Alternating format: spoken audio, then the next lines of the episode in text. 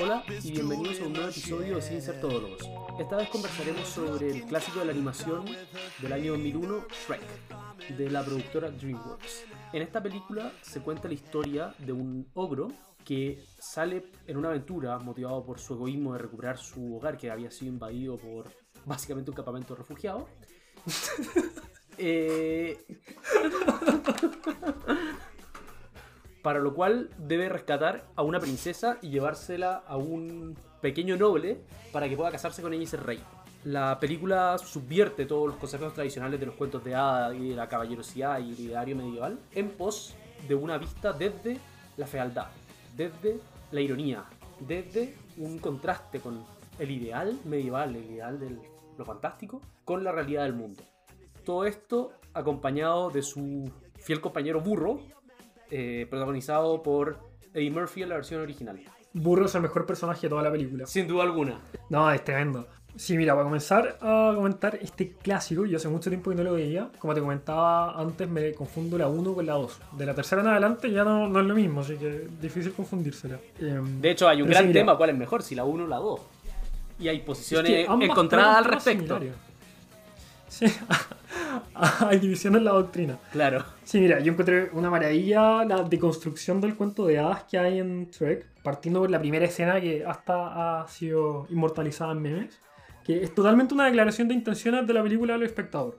Parte una introducción del típico cuento de hadas, todo medieval, como si tú, muy Con el libro, con la letra bonita, la ilustración. Sí, gótico, con los dragones hacia el lado, todo. Y una orquesta como angelical de fondo. Todo muy bonito. Para luego cerrar el libro y decir, ya, esto no es real, eh, estas cosas no pasan. Y sacar el. cortar en el fondo la página y así termina la, or- la orquesta angelical súper bonita de fondo. Y comienza. All Star. Smash Mouth. Tremenda canción. Yo, cacho, lo voy a poner al comienzo de, de este episodio porque es una maravilla. O sea, tiene que ir. Y la canción además sobre la letra trata de un desadaptado que vive su vida sin complejos, ¿cachai? Y está muy feliz. Esto con un montaje de Shrek de fondo siendo asqueroso, básicamente. Siendo todo lo que no es un príncipe... Azul. Un príncipe azul, claro. Bañándose en barro y... No sé si habéis visto el video de All Star. Sí, mil veces. En que es básicamente un tipo súper fracasado, como el estereotipo de Sí. redneck gringo, como bien tonto. Maestro. De hecho, es lo que dice como al principio: Somebody once told me um, The world is is gonna gonna- road me because I'm not the sharpest tool in the shed. No soy como la herramienta más puntuda del cobertizo, como. Y después. No, y parte el animal ese bullying por la L en la, en la frente. Y una niñita chica, si es notable, una niñita como de 6 años que le está diciendo que es un perdedor. Sí, no, y más adelante hay mensajes sobre el calentamiento global. To- Todo una pieza de- cultural fantástica. No, sí, yo creo que es la mejor partida de película animada, me atrevería a afirmarlo. Sí, totalmente. Sí, sí. Bueno, habría que buscar candidatos para eso. Ah, podría ser el inicio del Rey León, también es muy bueno. Rey León o Trek, elige. Shrek. Polémico, polémico. Ya, nos va a llegar hate mail después de esto. ya, mira, para ambientar un poco el, el- el trasfondo de la película, eh, hice tarea, busqué en Wikipedia. ¿En serio? Eh, sí, sí, perfecto. Muy preocupado por nuestros espectadores. El tema es que el productor de esta película es Jeffrey Katzenberg, que él fue una de las estrellas trabajando dentro de Disney durante ese periodo post Rey León y como todo este momento en que se reanima o revive la animación clásica en 2D de Disney, Eh, pero que al final tiene discrepancias graves con la compañía y termina renunciando, pelean, se llevan pésimo, hay litigio entre medio, entonces va y junto a Spielberg y otro director fundan DreamWorks. Y luego, desde esa como set de venganza básicamente contra Disney, después de haber trabajado todo este tiempo y haber terminado pésimo y, y odiarse por el resto de la vida, nace esta película anti-Disney. Katzenberg aparece con Shrek, que es la deconstrucción perfecta de todo lo que ha hecho Disney. Y esto además es bastante explícito, porque luego se supo que el modelo de Farquaad, eh, el gran antagonista de esta película, está basado en su ex jefe en Disney. Y que por eso, bueno, el- el- la ciudad también es súper explícito, porque la ciudad, que el reino del fondo de Farquaad, es un parque de diversiones con estacionamiento y esta cosa para los boletos y. ¿Cómo se llaman la- los torniquetes? Mm. Y el tipo vestido con el disfraz, ¿cachai? En lugar de como Mickey Mouse en Disneyland, bueno, Farquaad y la cabeza gigante y todo. Bueno, y probablemente yo no sabía esto, pero la primera escena en la ciudad cuando Burro abre como la caja de informaciones y hay una un show como de marionetas que le dicen como si rompe las reglas te vamos a matar, básicamente. Eh, Es tremendo. debe ser una crítica bastante brutal a cómo era internamente Disney o cómo La percibía... cultura organizacional de la compañía. Exacto. Sí, no, sí, guiños hay mucho. Bueno, y que lo haya hecho como una persona baja. No, y, to- y todas las bromas todo el tiempo respecto a que está tratando de compensar algo, todo el tiempo. ¿Qué opináis de los personajes? En particular, la relación entre Shrek y Burro. El mejor personaje de la historia de la animación. No sé, ¿eh? fíjate que me gusta más Shrek como personaje. Burro lo encuentro que es demasiado es que tiene capas. Es un personaje muy profundo, no hay nada que hacer, es como una cebolla. como una cebolla. Pero Burro lo encuentro un personaje demasiado sui generis, la verdad. Lo encuentro demasiado el personaje come, como humorístico que se Comic usa. Relief. Claro. Como tú decías, el vehículo para los niños que es la película. Mientras que Shrek es el que carga más bien con el peso emocional de la película, con lo que quiere transmitir la película. Que es esta Sí. absoluta deconstrucción de, del idealismo kitsch, en el fondo, del idealismo superficial, de esta cultura De finalmente. la forma burda como un statement cultural, en el fondo. Claro. Los estereotipos básicos de toda la industria de la entretención. Y que al final no se usan como formas artísticas como fueron en su origen, sino que se usan meramente porque se sabe que se tiene una buena recepción y en el fondo responden más bien a fines comerciales que a fines... Que a proyectos de pasión. Claro, y por eso Shrek es tan interesante, porque subvierte todo eso y logra un trabajo que por un lado se puede ver como una mera película de niño entretenida, y por otro lado como una crítica también a todo el mundo de la animación y al mundo de la entretención por el negocio nomás. Sí, Uno, ese mensaje es súper contingente. Y dos, la secuela es mucho más explícita en ese mensaje, porque en el fondo hay una, o sea, acá hay una sátira de Disney y de Disneyland. En la segunda hay una sátira de Hollywood entero. ¿cachai? Este tema de tener. El gran punto es que están como embotellando entretención barata. Y sin nada de realidad al final, simplemente, como te decía, formatos preestablecidos que se sabe que funcionan. Que podría ser algorítmico en todo caso. Claro, no podría ser un robot. Una de las cosas que más me gusta entre su relación es que ambos son desadaptados en ese sentido. Como que Burro es una persona que no se da cuenta, obviamente. Además de que obviamente habla y eso hace que no calce en ningún lugar. Además es súper extraño y nadie lo quiere porque es muy chato al hablar. Eh, el- la historia del burro está marcada por no ser un corcel, ¿cachai? Es algo, algo que le dice Fiona. El, el ogro también es una persona que siempre está afuera, ¿cachai? O sea, una persona que no tiene ningún espacio. Fiona también carga con eso y Farquaad también. El tema es que todos, de cierta manera, son personas que no encajan, son forasteros en su propio, en su propio hogar. El viaje del héroe está motivado porque llega gente, como decías tú, refugiado, ¿cachai? Que no tienen dónde vivir Claro. y le quitan su espacio personal donde él estaba aislado. No se mueve por ningún fil altruista, de cierta manera. Que es todo lo contrario, el príncipe que busca la gloria enalteciendo valores morales. O el amor, o no sé qué. Es un libertario, quiere que le devuelvan su. Claro, como get out of my property. Ah, Don't step on track. Claro. Bueno, Don't eh, threaten me. pero. eh, es terrible. Bueno, pero en ese sentido, la historia, la mayoría de los personajes de Trek es la historia de gente que no encaja. Y tú podrías leerla como una obra psicológica sobre qué significa ser, obviamente sobre analizándola, sobre qué significa ser un outsider. Qué significa ser una persona que está como en las apostillas de un relato típico, eh, noble, ¿cachai? Es un poco algo que podría entrever en Tolkien también. Cuando tú estás leyendo a Tolkien y veis que cada, sobre cada comentario hay una cantidad de historia detrás que tú no sabes de dónde salió. O sea, por ejemplo, cuando eh, introducen al final del tercer libro, o la mitad del tercer libro, a la araña gigante, cuando introducen a Shelob, no dicen como hubo una araña gigante, te dicen como dentro de toda esta descendencia de bestias mágicas, fantásticas, llevo un tiempo sin leerlo, pero básicamente te cuenta como un pasaje de toda una historia construida, ¿cachai? Que enriquece el mundo de una forma súper potente. Bueno, ¿qué pasa cuando tú sigues a ese personaje que está atrás y no a el príncipe elegido de la trama? Claro. Bueno, esa persona que no encaja es Shrek. Bueno, pero en cierto sentido, también manteniendo la comparación con Tolkien, Shrek es bastante similar en algunos sentidos a Frodo. Es el héroe que no tenía que ser héroe. Le cayó un poco la responsabilidad. Claro, pero en el fondo los dos son personajes que no tenían que ser héroes y que nadie hubiera esperado que fueran el héroe. De cierta manera... Solamente recayó sobre ellos. Claro, recayó sobre ellos por las coincidencias de la vida. Pero bueno, eso es para otra conversación cuando hablemos del Sí, de los Anillos no, directamente. Vamos a hacer, prepárense porque vamos a hacer un ciclo como de 15 episodios seguidos de una hora de Tolkien. En algún momento eso va a ocurrir. Eso tiene que pasar. Shrek es el mismo personaje. El personaje es, si bien puro en el interior, tiene muchas capas. Y por el exterior, en cambio, Fiona está en una situación similar, pero diametralmente distinta. Porque ella es lo que es. O sea, mientras que Shrek nació siendo ogro y nunca se esperó ser otra cosa que el ogro, nunca pensó ser protagonista.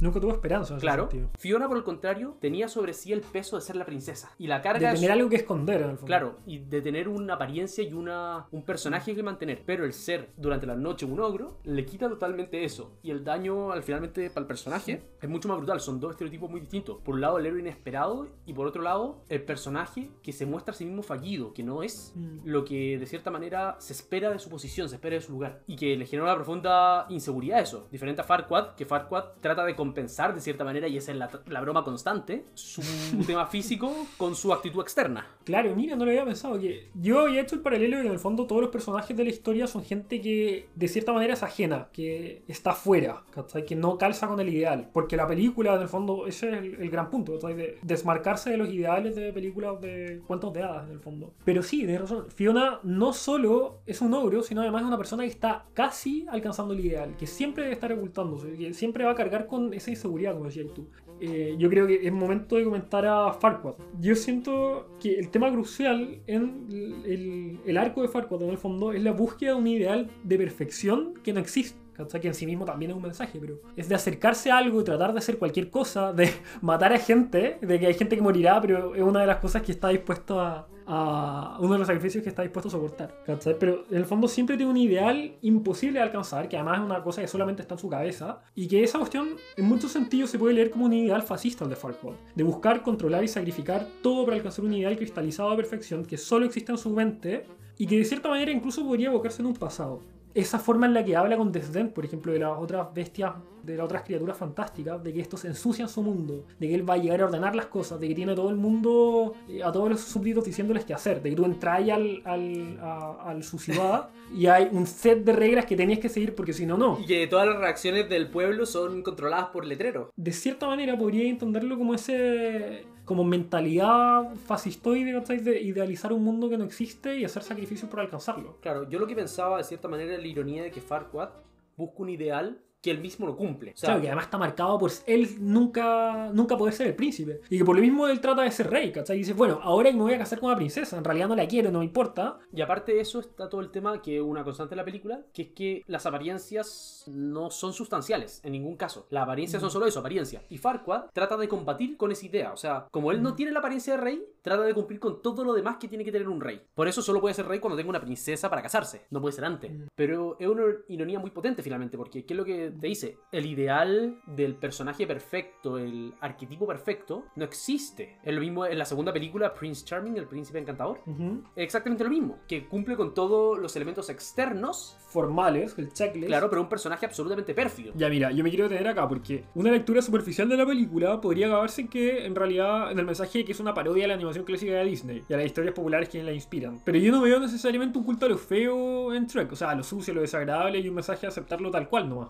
Porque pueden presentarse cosas feas como una mancha que limpiar o como una obra que admirar, como un defecto de un personaje o como algo que hay que admirar porque sí nomás. Y bueno, acá yo no veo tanto ese segundo sentido de admirar lo feo porque es feo y listo, sino que la película presenta una burla a lo que se presenta como bello sin realmente hacerlo. Y ahí tenía el príncipe que se presenta como magnánimo en realidad cuando es un lord despiadado, o la ciudad que se presenta ideal cuando en realidad está todo controlado por matones y les dicen qué pensar y qué hacer y todo. O incluso la princesa que al comienzo sigue formalismo sin te- entender por qué estaban instituidos, ¿cachai? Cuando habla un inglés antiguo al comienzo de la película.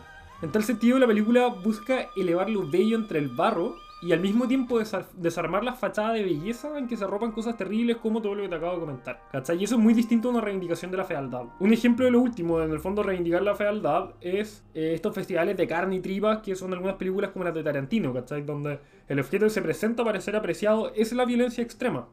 Y esta no es una consecuencia de otra cosa, sino un fin en sí mismo. O sea, la gente va a ver un carnaval de sangre. En el 2001 no se podía leer así, pero hoy en día que sabemos, por ejemplo, que el mundo ideal de toda la gente es vivir en Hollywood, y sabemos lo sucia que la vida en Hollywood, la cantidad de casos de Es acoso que se destaparon, por ejemplo, acosos De productores para conseguir eh, Mm. puestos de trabajo, para conseguir papeles, o para qué hablar del tema de los matrimonios de Hollywood, que creo que de hecho en la película tiran una broma, como los matrimonios de celebridades nunca duran. Ah, sí. Lo dice al burro, Pura lo celebridad. claro, lo dice burro hacia el final, creo. Qué maestros burros. De cierta manera, yo creo que es un culto a la verdadera belleza, que es la belleza del día cotidiano, la belleza de las personas normales con Ah, defecto. sí. eh, creo que un meme que vi hoy día, de hecho, no sé si era un meme, pero algo que vi en internet hoy día o ayer, la verdadera belleza, el verdadero amor, la verdadera lealtad, etcétera, es solo cuando se reconoce que uno tiene fallas y que el otro tiene fallas y buscar los elementos positivos a pesar de esas fallas. No en el concepto idílico ideal de un arquetipo, Claro. porque el arquetipo no existe.